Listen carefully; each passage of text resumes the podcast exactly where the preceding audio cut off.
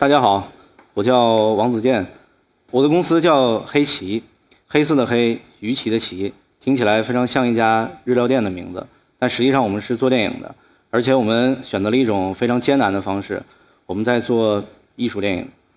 呃，有很多朋友会问我为什么会给这个公司起名起这么一个奇怪的名字，然后我也给出一些呃很奇怪的答案，比如说我我曾经说过什么我不喜欢白色之类的，但实际上那天我们起想到这个名字真实的情景是，呃，我和我一起创业的几个发小，我们在办公室里面，然后接到了工商局发来的这个通知函，然后告诉我们之前想要使用这个名字不能用了，而且还是在呃我已经提交了一封上千字的解释函之后。我们当时想给这家公司起的名字叫“自由式”，然后这是我第一次，呃，经历审查，这种无力感就好像是把你丢到了深海里一样，呃，你一句话也说不出来。然后我就想起了当时我们在这海洋馆里面看到过一种鲨鱼，呃，非常小一只，然后成群结队的，它叫黑鳍鲨，它的鳍上呢有一块黑斑，这块斑没有成为它的缺点，反倒是成为人们称呼它的名字。就像现如今的我们一样，所以我们叫黑鳍。然后说回到我，呃，我今年二十九岁，我出生于沈阳一个非常普通家庭里面。我爸爸是一个室内设计师，母亲是一个建筑师，所以我早期的这种美学美学教育基本都来自于家庭。然后我爸在我小的时候，经常会在我们家楼下那个租碟的店里面，把这些奇怪的科幻片，然后都拿回家里面，然后我们俩就一起坐着看。所以那些奇怪的片子给我在童年的时候打开了一个一个非常奇妙的想象空间。但是呢，我爸也也偶然偶尔有这种失手的时候，在我童年留下了一个非常印象深刻，甚至是童年阴影的有一部片，讲的是一个科学家变成了苍蝇人的故事。所以，但是呢，我长大之后，我后来知道这部片是一位加拿大非常有名的作者导演，就大卫柯南伯格拍的。呃，所以能能看到，就是观看的语境是一件多么重要的事儿。后来呢，到了高中的时候，我就开始接受这种传统的美术教育。然后直到我大三的时候，我的那个所在的装饰设计专业突然变成了珠宝设计专业，因为我们班女生比较多。然后就就很呃很迷茫，莫名其妙嘛，就是就搞什么。然后呢，就在就在想这个，那我到底要干点什么呢？因为我真的不太懂这件事儿。我父母呢一直认为我是一个就是这种坐不住的孩子，总想给我找点事儿能让我坐着。呃，然后用东北话来说就是那种蔫么桃，然后翻译过来就是那种不动声色的给家里添乱。后来我自己长大了，恰巧那个时候在大学的时候看了加缪，然后就非常认真的思考了这个关于存在的问题，就是我到底要干点啥。然后第一件事想的就是继续画画嘛，然后搞搞纯艺术。第二个事儿就是电影，呃，但是准确的说，对于当时来说是看电影。在我后来成立公司之后，我才意识到我把在这个世界上。只有这两件事能让我做住，然后把它结合在一起了。但是这个过程真的非常漫长。我在大四的时候偶然间去到了一个北京宋庄的呃立宪亭电影学校，它是一个我到目前为止接受的唯一一个正经的电影教育，所以它对我非常重要。虽然它只有一个月的时间，然后呢，我在呃那里面学到了两件事儿：第一个是保持怀疑，第二个是独立思考。也就是说，我们在面对一些既定的规则的时候，要进行深度思考；我们在遇到了这种要出现安于现状的预兆的时候，我们要保持警惕。这说起来非常非常抽象，简单来说是什么呢？就是我会追问自己：这样做对吗？之后再追问一句：真的吗？后来我从练行电影学校出来之后呢，我就去了呃这个一个导演的剧组，邱永炯的剧组。我们在一个。工厂的呃篮球场上搭起了一个简易的影棚，然后因为那个那个棚实在是太热了，我们白天没有办法在里面拍东西，所以只能晚上拍。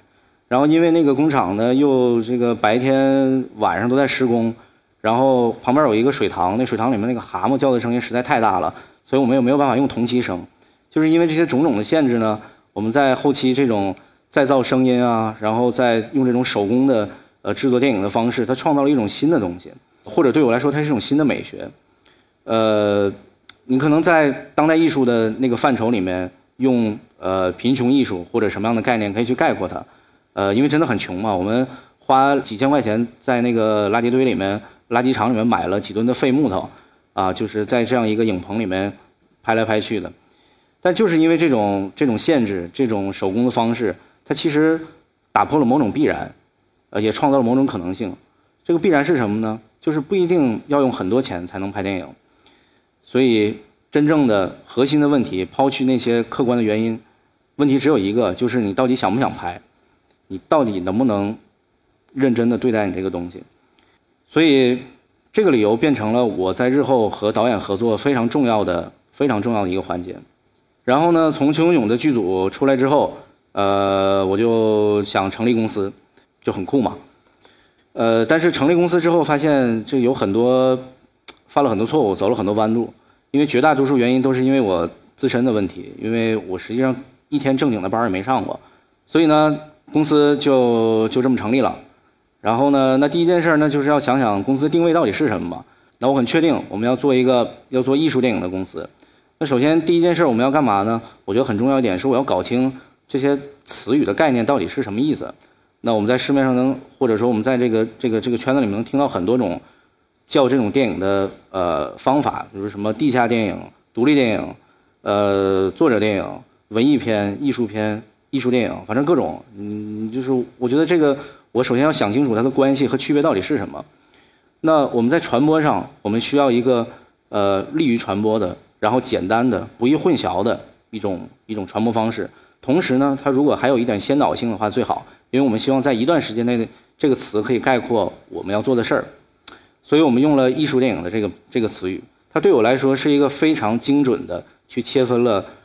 主流文化和亚文化的一种分类方式。似乎我们在讨论这个电影市场的时候，我们在讨论商业电影的时候，永远无法回回避和忽略另外一个分类，那就是艺术电影。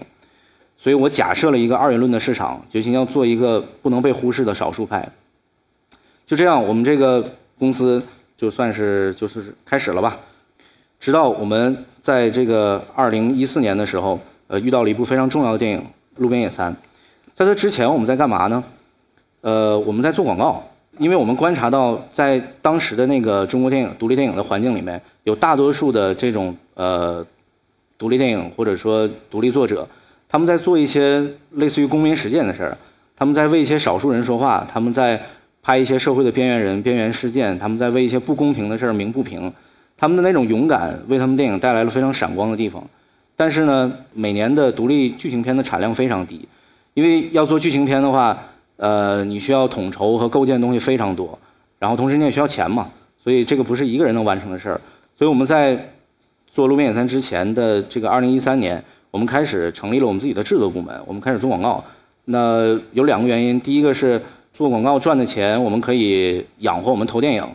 然后呢，我们这个广告客户有某种程度也可能成为我们潜在投资人，所以我们一直为我当时为这种想到这种循环和互补的逻辑沾沾自喜。因为有很多片子真的是在后面没有钱，只能维持到拍完，然后就做不下去了。所以我们当时会提供一些资金啊，提供一些提供一些技术支持，帮他做后期。呃，所以就是还算是帮到了一些片吧。然后直到我们碰上《路边野餐》。然后这是一个非常呃重要的电影，它在二零一四年对于中国的呃华语市场产生了一些影响或者说震动，呃人们呃或者是这个市场开始愿意把精力放呃注意到这些新导演身上，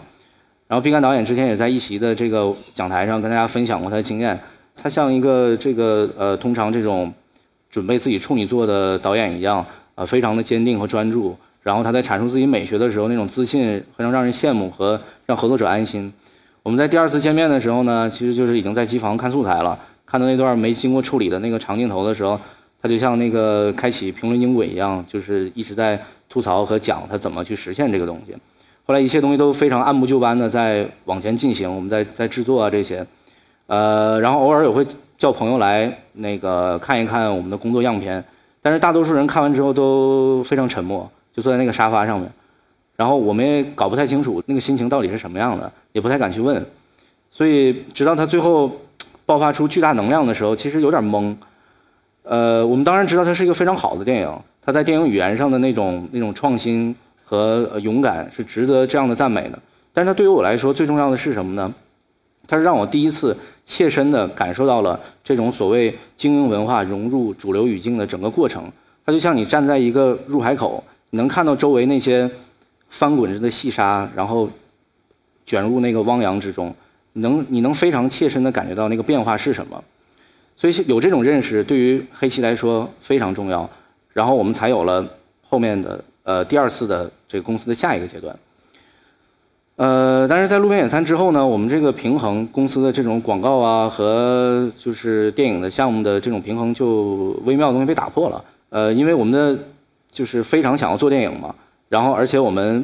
广告业务的这个业绩已经跟不上我们的野心了，就是我们想要投的更多嘛，所以在我们面前。一个问题就是有点类似于那种你有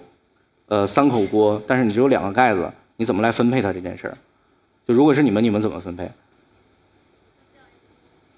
对，就是对类似吧，反正就是扔你就扔一个锅就完事儿了，所以我们就不做广告了。其实是在这个白日烟火之后，呃，我们的这个中国的电影市场呢发生了一些呃或者说独立。呃，所谓这个独立电影圈发生了一些变化，有越来越多的纪录片作者开始尝试剧情片创作，然后有很多的这些年轻的作者们呢，开始就直接奔到产业里面来。你能看到大大小小的创投会啊，各个公司的这种扶持计划呀应运而生。对我来说，它意味着什么呢？我觉得它是一个很重要的信号，它是真正的意味着中国呃电影产业自发的进行了产业转型。我们一直在在喊在叫说电影中国电影缺少工业化，应该要向前走，应该要怎么样？但是我看到在那一年的时候，好像真的发生了变化，因为我周围的人都在受到影响，甚至我连我们做这种电影都发生了一些变化。呃，为什么这些大的呃资本愿意把呃精力或者把这个橄榄枝伸向伸向这些陌生的新导演们？粗看起来是市场需要新的内容，需要新的面孔，但实际上对我来说呢？它是因为，呃，因为产业转型，因为工业化，所以其实制片人中心制或者是制片公司中心制的这个时代已经来了。因为资本的话语权足够强大了，所以他们需要为自己的十年或者二十年更久做打算。他们要培养自己的导演，更重要一点是什么呢？他们会把他们的导演权利关在笼子里面。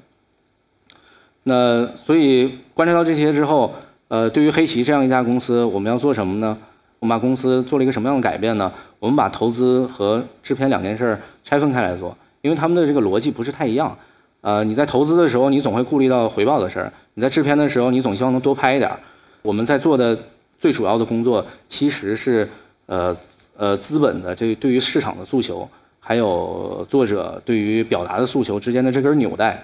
他们两个之间呢，其实有天然的矛盾，但是呢，也不是不能调节。所以我们在中间做的其实就是这件事儿。呃，所以制片人和制片公司其实是一个风险管理者，他不是一个简单的执行而已，他是一个要控制全局的人。呃，他要对剧作、要对执行、要对营销，每一处都需要控制，最终这个电影才会达到一个我们说的那个那个标准在。这也是这家一家有特点的公司能立足的唯一的地方。呃，所以作为一个制片公司，像我们这样制片公司来说，它绝对不是呃资方的传话筒。他也不是导演的经纪人，他是一个需要保持独立人格、保持独立思考、站稳自己的立场、用自己的判断来去把这个项目能执行完的这么一个人。所以这其实就是我们一直在说的，呃，为什么要要要做一家制片公司？然后呢，我们在第二阶段呢，在做的这些电影，就是我们叫又有了一个新的名字，叫作者电影。那作者电影很显而易见，它是一个围绕着作者意识展开的电影。但为什么你们这些？就是你们也观察到了啊，这个主流市场在朝着一个制片人中心制的方向再去转舵的时候，你们非得要搞这些东西，呃，为什么非得要做一个以导演为主导的东西？呃，原因也非常简单，就是，呃，我们是从这种民营文化成长起来的，我们的大多数教育除了那个立行学校之外，就是看电影嘛。那我们很清楚，我们喜欢的电影是一些关于个体、关于生命、关于非常真实的东西的一些一些作品。那我们也认识到，往往一些新的美学出现是源于一些源发于一些非常个体的珍贵的生命体现，甚至它是源于一些瑕疵、限制、意外而产生的一种新的东西。所以你从公司层面是很难去接受这种各种意外出现的。那对于一个个体来说，它的特点不会变成它的局限。所以这就是我们为什么要坚持要做作者电影。也同样的原因是，我们在拍这样的电影，我们在关注个体，为什么我们不能关注在我们面前的这个导演，他作为一个个体的感受和生命呢？对我们面对面对这些大浪大潮的时候，我们为什么能在这个环境侥幸生存，还能站在这儿跟大家分享这个小公司的这些东西？第一个就是刚才讲过市场的大方向，大家在开始关注新导演，然后恰巧我们做的这种类型呢，呃，又是以新导演居多。另外一点就是，呃，市场的泡沫在逐渐减少的情况下，那新和好的东西一定会浮出水面，或者它显得会更有价值。好，一个对于电影标准的好，我们在尝试，我们在一直在尝试按我们自己的标准，然后做到更好。关于新呢，我想再稍微再多说两句。我们在呃讨论所谓新的时候，其实在讨论什么呢？它有可能是题材的新颖。呃，有可能是试点的新颖，有可能是样态的新颖，它甚至也可能是某种在早期的这种先锋主义，它以现代介质的方式来去呈现，它也可能变成一种新。我们现在在呃此时此刻正在深圳啊和贵州拍摄的一部电影叫《马赛克少女》，然后这部片呢是来源于一个真实的新闻案件，然后我们在做这部片的时候，当然第一个直觉它一定是一个。现实主义电影，那所以我们就在讨论是一个写实的问题。当我们实际到了这个贵州，呃，到了那个小镇里面，我们发现有些东西跟我们想的不一样。我们在电影维维度去讨论写实这件事儿，呃，其实远没有想象那么简单。它对于我来说，它是什么呢？它其实是写真、写实和写生这三个词的三个词的区别和关系。写真是什么？写真其实是还原。写真是描摹肖像，是其实是照相术的本意。写实是什么？写实是告诉我们要抛弃理想主义的想象，要精准的描写这个东西。那写生是什么？写生强调的是我们要直接面对这个对象进行创作。所以这三者的关系并行，我们足够深入的了解它，才能了解在当下语境里面的写实到底是什么。呃，讲一个故事，也是关于这个这个这个呃我们的一些误区吧，就是对于写实这件事儿。我们那个片子发生在一个小镇里面，一个贵州的小镇里面。然后呢，我们那个场景在那个小镇里面 A 点、B 点两个地方。然后我每天就在那儿走来走去的。有一天，我就一边发微信一边走，然后就耳朵里面就听到那种高跟鞋哒哒哒在在前面走的那个声音。然后我就余光抬头看了一眼，看有一双特别漂亮高跟鞋，那种跟儿特细的。然后呢，再往上看就穿一个丝袜，然后再往上看就穿一个特别漂亮裙子，然后穿着特别合体的那个呃长的风衣。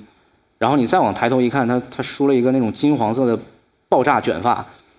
然后他就径直的走向了前面那个羊肉粉店，然后就就抄起了那个大漏勺就开始干活。这就是那个在那个小镇上生活的人，跟我们城里人没什么区别，除了那个发型稍微有点奇怪之外，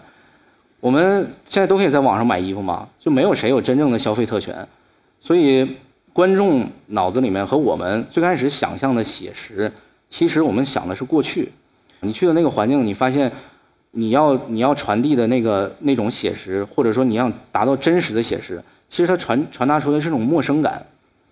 所以呢，我觉得我们在这种思维之下来去做的这些创作，再去讨论所谓新旧、当代、现实这些问题，呃，都是可能和最早呃刚才讲的两点，保持怀疑和独立思考有关吧。呃，然后在这种思考之下呢，我们又陆陆续续做了这个两部片子，有一部叫《清水里的刀子》，它在去年的时候得到了釜山电影节的最高奖新浪潮奖，然后另外一部叫《轻松加愉快》，然后它在今年年初的时候得到了美国圣丹斯电影节的评委会奖，然后也被提名了金马奖的四项提名，但是特别可惜，我们那一个奖也没拿着。电影节呢，对我来说是一个呃充满幻觉的地方。为电影节制造了一个制造一个气氛，它会让你觉得在电影节期间的时候，你是那个城市里面最重要的人，你会觉得你浑身都发光，然后你会在你觉得你在台上的时候，然后你走在街上，别人的呐喊啊，然后关注啊、侧目啊，这些都是因为喜欢你的电影。但是一个残忍的事实呢，其实不是这样的，你大多数时候得到的仅仅是尊重，距离被喜欢其实还有很长的距离。如果就像我们做这公司一样，如果周围的朋友或者市场，然后给予你的只是那种说，哎呀，小伙子挺不容易的，做的挺棒的，加油，拍拍你的肩膀，呃，这个就就是你觉得，哎，只是宽宽心嘛，对吧？它没有造成真正影响。实际上，什么是真正影响？就人们开始讨论它了，人们开始议论它了，甚至人们的有某些消费习惯都被改变了。那有可能是你在地铁里面看到一个，你从西三旗站看到一个刚下班的那个啊某个那个大公司的人戴着耳机，然后呃看着手机里面正在看你的预告，呃在你楼下这家超市。呃，收银员在打开手机扫码的时候，你发现他的锁屏界面是你们的海报，啊，就是或者是各种想象。我觉得那个就是我刚才说的一个精英文化或者一个小众文化进入到主流语境里面，它会发生什么样的变化？这反正我也不知道，就因为我现在没有看到，但是我我对它充满好奇。呃，然后做完这两个片子之后呢，我们就还在继续向前。我们在今年的时候又开启了两个拓展了两个新的业务，第一个呢。呃，是一家国际销售公司，叫赤脚。我们为什么要做这样一家销售公司呢？因为我希望我们的制片业务是一个可以非常专注、非常集中在这些电影项目上，不受那些其他的呃资本啊，或者是呃目的啊、其他的诉求去去操控的这么一个东西。我们当然希望这家公司能像一个真正的国际销售公司一样，它不是简单的把一个电影送到电影节而已。我们希望它能达成真正的销售，能让我们的片子能在海外能真正卖得出去。呃，而且呢，我们也希望我们通过这家公司把更多的新导演，呃，更多或者说更多成熟的，呃，愿意跟我们合作的成熟的导演，也推到最大的电影节上，我们帮他把片子完成最后一步。我们希望这些能在影史留名的片子里面都有这个公司的名字。呃，其实是一个非常简单又美好的一个一个想象。当然，这家公司我觉得我们一定是以呃盈利为前提的，因为对于一家销售公司来说，一家销售公司敢叫自己叫销售公司，那销售就是一个最正向的推进力。然后第二件事呢，就是我们做了一个艺术影院，叫小庄电影馆。这个电影院呢有五十年，它的前身有五十年的历史，它位于北京的 CBD，从窗户就能看出去就是那个央视那个大楼。然后恰巧我们这个设计师也是设计央视大楼的那个库哈斯。就你很难想象这么小一影院怎么能请到他，因为库哈斯年轻的时候是一个电影记者，然后他在采访完费里尼之后，他觉得自己太没有才华了，所以就搞建筑去了。所以他一直对电影还是有一些热情的，做了很多这种社区影院。我们希望这个影院能能传递一个什么样的感觉呢？其实非常简单，就是一种安全感。那作为一个影迷来说的那种安全感，那可能很简单，就是类似于那种呃，问你那个周末要去干嘛，然后可能说那就去小庄吧。在这种消费习惯下，我们在手机上可以买电影票的情况下，你仍然愿意把你自己完全交给一个地方。呃，有可能是因为它的片子都很好，也有可能是它的灯光让你感觉很舒服，或者是呃放完片子之后，你们在门口和陌生人抽烟聊那个片子时候那种感觉吧，就是那一刻的那种轻松自在，会让你觉得在那个城市除了那些糟心事儿，每天感觉要被清除，或者是。孩子受到威胁这些事儿之外，他还有一刻美好，这就是我最想要的东西。嗯，对，呃，做了黑棋之后呢，他确实这个结结实实的改变了我的生活。我有个导演，他叫耿军，就刚才那个没得奖那个，呃，他他总说嘛，他说，呃，生活其实比电影精彩多了。然后我们也都知道这个道理。但是呢，我们又总是，他也一样，大家都还是为了电影，呃，牺牲牺牲生活，然后付出一切。我们在这个快速飞速变化的环境里面努力去适应，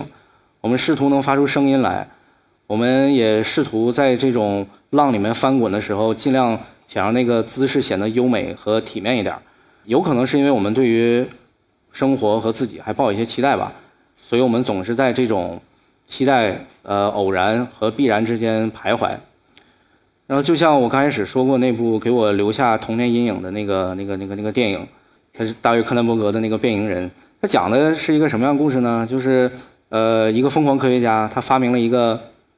呃时空穿梭机器，从 A 点能移动移动到 B 点。然后因为意外，那个机器里面进了一只苍蝇，他就变成了一个苍蝇人。变变成这么恶心之后，他的女朋友仍然没有抛弃他，仍然非常爱他。呃，但是他用最后的那个理智告诉他女朋友：“你要离开我。”你你快走吧，呃，然后我再后来我就记不住了，这个这个女的到底走没走？我就是我印象中她应该是走了，但是呢，其实这也不重要，因为我们总会相信我们愿意相信的事儿。所以我觉得对于这个科学家来说也一样吧。你想我们这个讲台上有有那么多科学家来来讲过讲座，那是科学家啊，那么聪明，他怎么会不知道会有意外，会有可能有一只虫子进到他那个仪器里面来？他肯定知道的。所以我觉得面对他在面对这个问题的时候，和我们想的可能是一样吧，就是你做这些事儿总要付出一些代价，或者是你总要有人勇敢的做一些这些事儿嘛。无非就是在做之前，你需要需要再问自己一下，这样做对吗？回答对。然后真的吗？真的。谢谢。